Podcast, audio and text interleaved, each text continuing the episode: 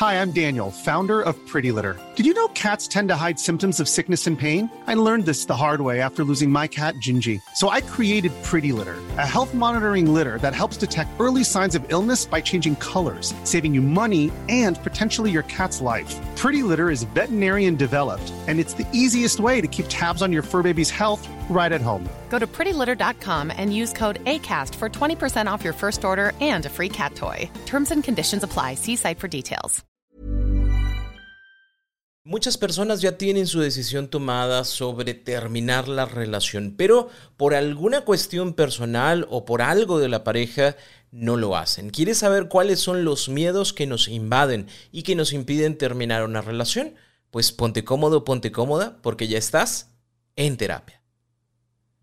Hola, ¿qué tal? Yo soy Roberto Rocha, psicoterapeuta, y estoy muy contento de poderte tener por acá como todos los lunes en un nuevo episodio de En Terapia. Hoy vamos a hablar acerca de cuáles son los miedos que te impiden terminar una relación. Pero antes de esto, te quiero invitar a suscribirte al newsletter de En Terapia, en donde te comparto más información todavía de la que escuchas por acá en el podcast y que te llega directamente a tu correo completamente gratis. Así que ve a www.robertorocha.com.mx Y ahí vas a encontrar la forma de poder suscribirte a este newsletter. Sí, terminar una relación siempre da miedo, pero hay cuatro miedos particulares que nos impiden terminar una relación. Y te digo esto porque lamentablemente hay muchas personas que ya tomaron su decisión de terminar su relación, que saben que no funciona, que hubo infidelidad, mentiras, que, que hubo incluso hasta situaciones de agresiones físicas, verbales, emocionales, y que uno dice, ya no debería de estar aquí. Porque la lógica me dice que el trato que estoy recibiendo de esta persona no es bueno, no es agradable, no me hace bien, pero yo no sé por qué Roberto me quedo. O sea, yo ya sé que no debo de estar aquí, yo ya sé, traigo aquí en la boca el decirle a la otra persona, terminemos, ya no quiero hacer esto, pero no lo hago. Hay un miedo que me invade y que no sé exactamente ni cómo se llama ni cómo trabajarlo. Y hoy te voy a explicar cuáles son los cuatro principales miedos que yo observo en las personas que asisten a terapia conmigo y es como, ah, mira, puede ser cualquiera de estas cuatro y te voy a decir exactamente qué hacer si tú tienes alguno de estos miedos. El primer miedo es el miedo a equivocarnos. ¿Qué pasa si la otra persona sí cambia? ¿Qué pasa si no era el momento? ¿Qué pasa si me doy cuenta conforme van pasando los días de que realmente quería estar con esta persona? Y entonces eso me da tanto miedo, me da tanto pavor el equivocarme que prefiero no moverme de donde estoy porque a lo mejor y sí ya va a existir ese cambio, porque a lo mejor y sí soy yo quien lo está viendo mal, porque a lo mejor y sí estoy viendo las cosas de manera muy trágica cuando realmente no lo son. Y, esta persona me dice, a ver, ya cálmate, a ver, es que lo estás viendo mal, es que te estás imaginando cosas. ¿Y qué pasa si a lo mejor es cierto? Yo me estoy adelantando mucho, no estamos intentando lo suficiente y, y voy a terminar esta relación cuando todavía tiene mucho para dar. Si este es tu miedo, ¿qué es lo primero que tienes que hacer? Algo muy práctico. Yo te pido que hagas una lista de las razones por las cuales has decidido terminar tu relación no de las emociones que te hacen querer terminar la relación, porque hoy puedo estar sumamente enojado, enojada y decir ya no quiero más, pero las emociones son temporales, así que el día de mañana que este enojo se me baje o dentro de dos semanas que yo ya no me acuerde por qué estaba enojado o enojada, eh, pues ya no tiene como sentido el terminar la relación, ¿no? O el día de mañana se portó súper mega ultra lindo, súper mega ultra linda, que híjole, qué cosa, que ya se me olvidó el por qué ya no quería estar. Aquí lo que estamos buscando son razones, esas cosas lógicas que uno dice por esto no debería de estar. Anótalas y una vez que las anotas, por favor, subraya aquellas que tú consideres que no son negociables. Hay cosas que yo puedo tolerar, hay cosas que a lo mejor no me gustan, pero tampoco es un conflicto. No me gusta que esta persona eh, coma 10 tacos cuando vamos a un lugar. No me gusta que esta persona eh, no pise pisen, las rayitas, ¿no? Cuando vamos caminando, que pisen las rayitas en el piso. O sea, algo que a mí no me gusta, pero es tolerable, o sea, no pasa nada. Pero cuando ya hablamos de una situación de infidelidad, cuando ya hablamos de una situación de mentiras repetitivas, cuando hablamos del tema de, oye, está robando dinero, cuando hablamos de trata mal a los demás, a mí no me trata mal, pero a los demás sí, y me hace pensar que eso va a llegar conmigo, esas son mis razones de peso no negociables. Es importante que yo las tenga por escrito, que sepa exactamente cuáles son. ¿Para qué? Para que yo pueda definir, ahora sí, en cada una de estas, si estos son cambios que requieren tiempo o son cambios que requieren una convicción. ¿A, qué me refiero con esto? A mí no me gusta que esta persona maneje siempre el mismo lenguaje. Yo ya le pedí, ya lo hablamos, lo está intentando. Eso es una cuestión de tiempo. ¿Por qué? Porque de la noche a la mañana no va a aprender un lenguaje que nunca ha utilizado. Eso es tiempo.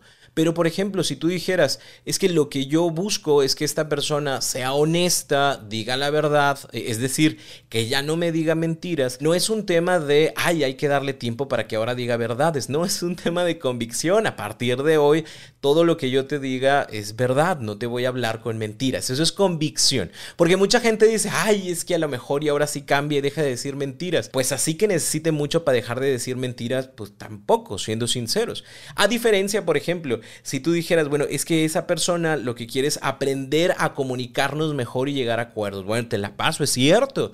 Es algo que requiere tiempo, es algo que requiere práctica. Nos vamos a equivocar, pero estamos aprendiendo los dos. Eso requiere tiempo.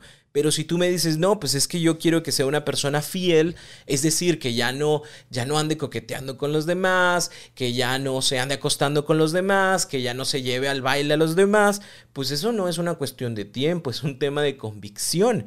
Y con esto te darás cuenta de que hay situaciones que estás esperando que cambien cuando no tendrías que esperar que cambien porque son cosas que tendrían que pasar sí o sí de hoy para hoy. O sea, no, no, es, no hay cambio, ¿sabes? No, no, no sé si me explico. E, es un tema que tendría que suceder. Si no está sucediendo, entonces pues no va a suceder más adelante. Y toma también en consideración para irte librando de este miedo, de saber cuáles son los intentos que se han realizado para esto, ¿no? A veces tenemos como esta idea de, pero es que no hemos intentado ir a la iglesia, no hemos intentado ir a terapia, es que no hemos intentado subir la montaña de Timbuktu para entonces que nos hagan un lavado de cerebro y de cuerpo y que el chamán nos limpie de todas nuestras impurezas. Sí, hay miles de cosas que no se intentan, pero no significa que porque no se haya intentado, ese va a ser el motor, el cambio que necesitamos para nuestra relación.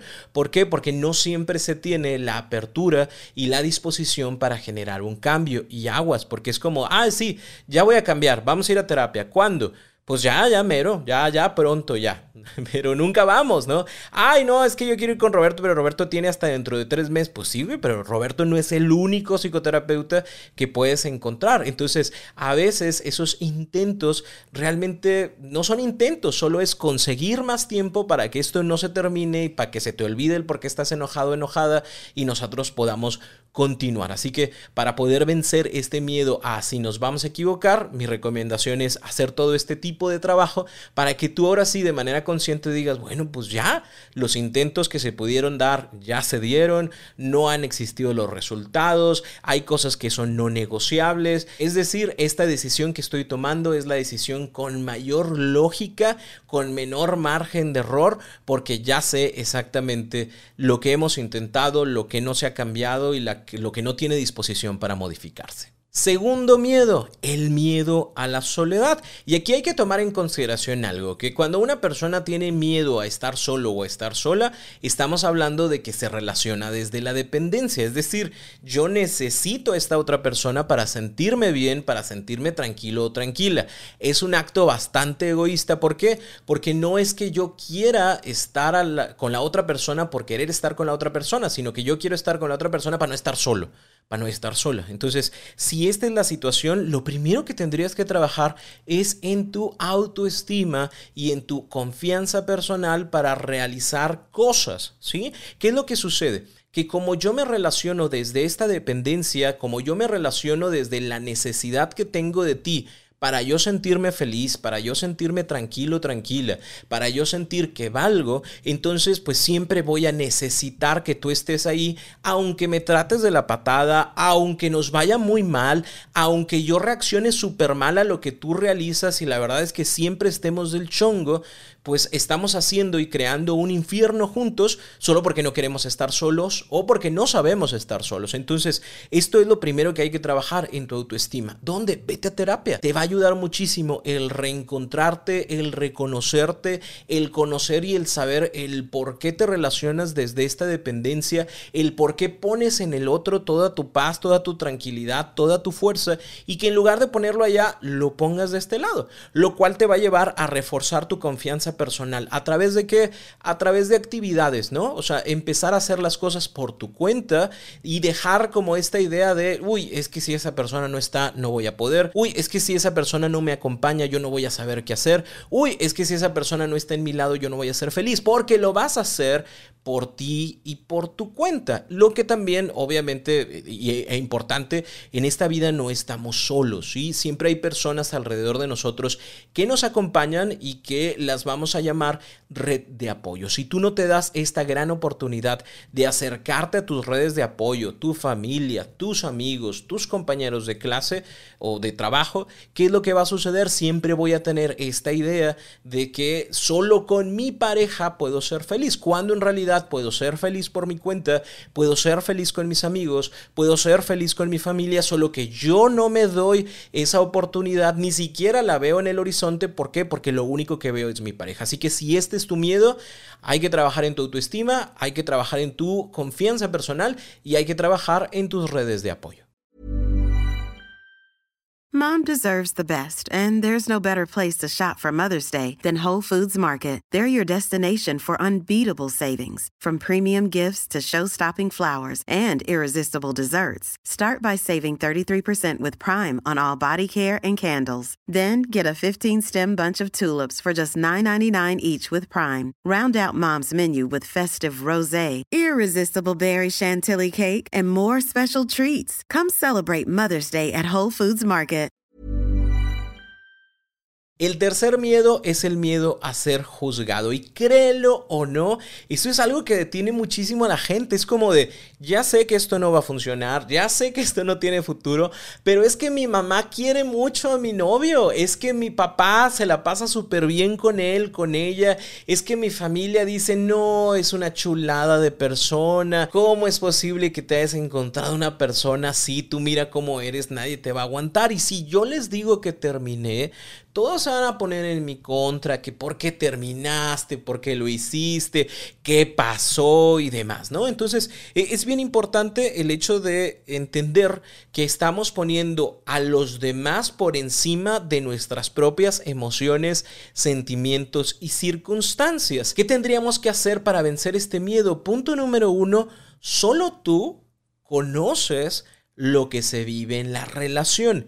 Sí, que a los demás le agrade como cuñado, como yerno, como nuera, como amigo, como compadre, no tiene nada que ver con lo que tú vives como pareja. Sí, a lo mejor el compadre se siente muy bien con mi pareja porque van y salen y toman y hablan y dicen, pero el compadre es compadre. O sea, no es pareja, no vive con mi pareja, no se da cuenta de lo que sucede, de lo que pasa, de cómo me habla. Ay, pero si él habla bien bonito. Ay, pero si mira que es bien buena persona. Ay, sí, pero mira que ayuda a los pobres. Pues sí, cabrón, allá con los pobres, pero aquí en la casa, cuando yo digo, oye, traes dinero, yo no traigo dinero para ti.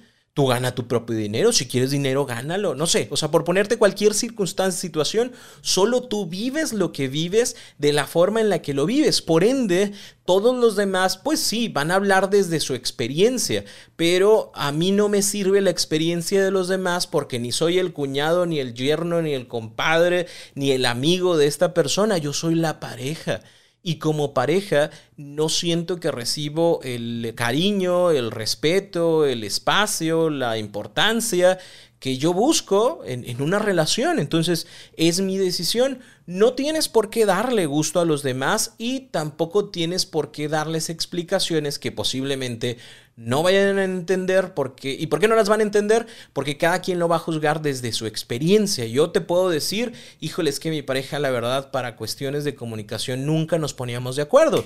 Y su amigo va a decir, ah, chingada, ¿cómo no? Pues si bien fácil, siempre decíamos, ¿qué onda? A las 7, a las 7 nos vemos. Carnita, sí, carnita. Tú llevas esto, yo llevo lo otro, sin problema. Sí, esa persona tiene otra experiencia completamente diferente de tu pareja, así que lo va a juzgar a su propia experiencia, no a lo que tú realizas ni a lo que tú buscas como una pareja. Si te importa mucho lo que la gente va a decir, adivina que la gente va a hablar. Te guste, no te guste, estés presente, no estés presente, la gente va a emitir su juicio. Es algo que no podemos controlar, pero que si tú le das la importancia a lo que los demás opinan es ley para mi vida, entonces ahí sí estamos fritos. Lo que la gente opina es su idea de las cosas, más no la realidad de la vida. Entonces van a hablar, no lo puedo controlar, tal vez no me gusta lo que digan, es cierto, pero yo tengo mi experiencia, yo tengo mi vida y pues yo me voy a esforzar por lo que sucede en mi vida, no en la vida de los demás. Así que venzo mi miedo a través de no darle el poder a las personas de que sus opiniones influyan en mis decisiones. Y el cuarto y último miedo es el miedo a que la otra persona sea feliz. Suena bien raro porque a final de cuentas es una persona que amo o que amé y ahorita estoy diciendo que no quiero que sea feliz. Y sí, no quiero que sea feliz porque si esa persona es feliz sin mí, significa que, o pienso que, quien tenía algo malo pues soy yo, o sea, chinga, ¿cómo va a ser feliz esa persona con alguien más y conmigo no lo fue? Entonces, ¿quién está mal? Pues yo estoy mal porque esa persona sí pudo ser feliz.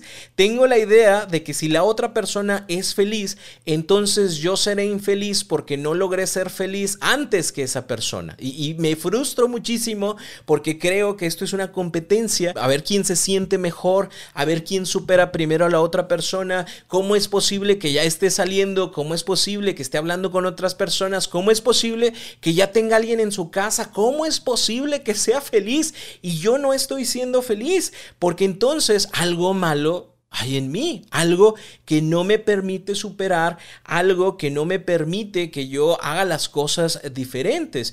Y si esa persona es feliz, pues qué caso tiene que hayamos terminado si no vamos a sufrir lo mismo durante el mismo tiempo. No se vale, es injusto. Sobre todo porque yo terminé la relación y aquí estoy tirado, tirada y esa persona ya está haciendo otra cosa de su vida. Este, este es un miedo bastante irracional, pero muy común y pocas personas lo dicen por lo mismo, porque es como de, güey, o sea, pues es otro ser humano, es otro ser vivo. Si quiere ser feliz, que sea feliz y por eso nos quedamos callados y no expresamos esta parte porque no nos queremos sentir juzgados. Entonces, ¿qué pasa? Lo primero que tienes que tomar en consideración para vencer este miedo es que tus ideas son ideas no son realidades. El hecho de que algo pase por tu cabecita no significa que a huevo así tiene que ser, solo está pasando, es lo que tú piensas. Si tú piensas que tal cosa es la mejor, no significa que sea una realidad. A lo mejor tú puedes decir, híjole, es que el iPhone es mejor que cualquier otro celular, es tu idea no es una realidad. No hay algo que compruebe que exactamente esa marca tenga el mejor celular que todos los demás celulares. Es idea, ¿no? Y lo mismo pasa con esto. Que la otra persona sea feliz no significa que tú tengas que ser infeliz porque la otra persona lo logró antes que tú. Es una idea. De inicio son ideas, no realidades. Número dos, el proceso de duelo no es una competencia, no se trata de ver quién termina de llorarle primero al otro, se trata de aprender, de vivir ese dolor, de desechar esas situaciones, de poder sacar la experiencia, de ser resilientes, de crecer a través de ese dolor que provoca el término de una relación. Pero en ningún momento nadie te va a decir o ningún profesional te va a decir, dale, eh, dale, rápido, porque la otra persona te está superando y es más feliz y tú te estás quedando atrás. No, es, tu proceso. No es competencia, aunque a veces parece que sí lo es. ¿Y por qué te digo parece? Porque, híjole, la otra persona ya publicó, ya borró las fotos, la otra persona ya está saliendo con alguien más, la otra persona este, ya se va a casar, la otra persona ya puso así como su post de soy feliz por mi cuenta y gracias a todo mi pasado que me hace ser lo que soy. Yo todavía no llego a ese grado de felicidad o de agradecimiento a mi pasado. ¿Qué pedo? Bueno, no es competencia. Por más que veas, digo que aquí también obviamente tendría que entrar eh, la prudencia de tu parte de no meterte a ver y observar cosas que puedan hacerte sentir mal, ¿no? Que puedan hacerte sentir que vas atrás. Eh, de, de, inicio, no vas atrás porque no es competencia, pero tampoco vayas creando tú estas comparaciones. ¿Por qué? Porque si tú estás al pendiente del proceso que vive tu ex, no vas a estar al pendiente de tu propio proceso. Por eso es como la otra persona va a vivir lo que tenga que vivir, como lo tenga que vivir y como decida vivir. Porque a veces somos muy buenos para juzgar este tipo de situaciones, ¿no? Y es como de, ¿por qué yo estoy aquí en terapia y la otra persona ya está en Cancún con alguien más, ¿no? Pues pues porque así lo decidió, ¿no? O sea, ni te va a preguntar, ni te va a decir, oye, ¿qué piensas tú? ¿Cómo está? ¿Cómo te dejé? Bien mal, ¿verdad? Ah, déjame, te pago la terapia. Pues no, la otra persona va a hacer su vida a como crea. Pero no está viviendo bien su proceso de duelo. No, pero es su vida. Ay, pero se va a equivocar y luego va a estar terminar llorando. Pues a lo mejor. Pero pues es su vida, ya sabrá la otra persona qué hace. Tú enfócate en lo tuyo, en vivir tus cosas. ¿Por qué? Porque si tú metes estas comparaciones, lo único que vas a generar es una competencia que te va a hacer vivir un proceso de duelo más largo, más tortuoso, que le vas a pegar directamente a tu, a tu autoestima, a tu autoimagen, porque va a ser como de, ay, es que esa persona se viste mejor que yo, ay, es que esa persona tiene más dinero Ay, es que, es que esa persona tiene un mejor puesto. Ay, es que esa persona tiene pómulos más bonitos que los míos. Y vas a terminar pegándole a tu imagen, pegándole a tu, concepto y va a ser como yo no valgo en comparación a. Así que si esta relación se terminó, que le vaya muy bien, mándele la bendición y usted enfóquese en su vida, en sus cosas, en sus redes de apoyo, en su estudio, en su trabajo. ¿Vas a vivir el proceso de duelo? Sí. ¿Vas a querer saber de la otra persona? Sí. Pero ahí es donde uno se los amarra y es como deseo que te vaya bien, deseo que tu vida esté bien y deseo cosas buenas para ti. A lo mejor no porque sienta que te las mereces, pero sí porque eres un ser humano y como tú mereces ser feliz, como todas las personas del mundo merecen, merecemos ser felices. Así que por eso te lo deseo, pero no estoy al pendiente de tus cambios o de tus acciones porque eso me hace más daño a mí y hace que mi proceso sea más doloroso, más largo y más tortuoso. Espero y deseo que esta información te ayude muchísimo. Creo que con esto te vas dando cuenta de más o menos dónde vas en tu proceso de duelo. Si tú dices, híjole, la neta sí necesito ayuda, por favor, levanta la mano. En donde sea que estés, hay un profesional de la salud mental que puede ayudarte y acompañarte en este proceso, en cómo vas, en cómo te sientes, en expresar, en acomodar, en aprender. ¿Sí? En donde sea que estés.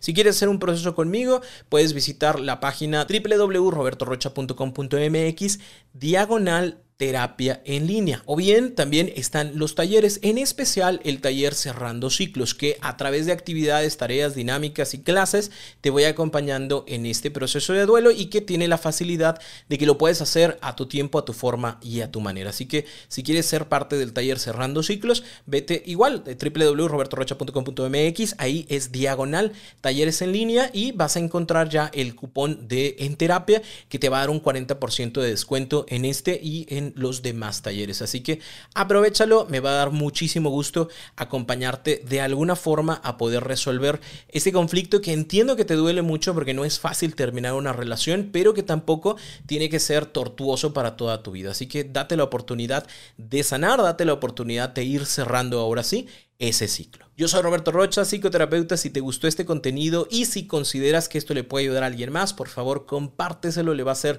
de mucha, de mucha ayuda. Y no olvides seguirme en mis redes sociales, Roberto Rocha en cualquiera de ellas. También estoy en TikTok, no bailo, pero ahí subo contenido que la verdad está bastante entretenido y educativo. Primeramente Dios, nos vemos el próximo lunes en un nuevo episodio de En Terapia.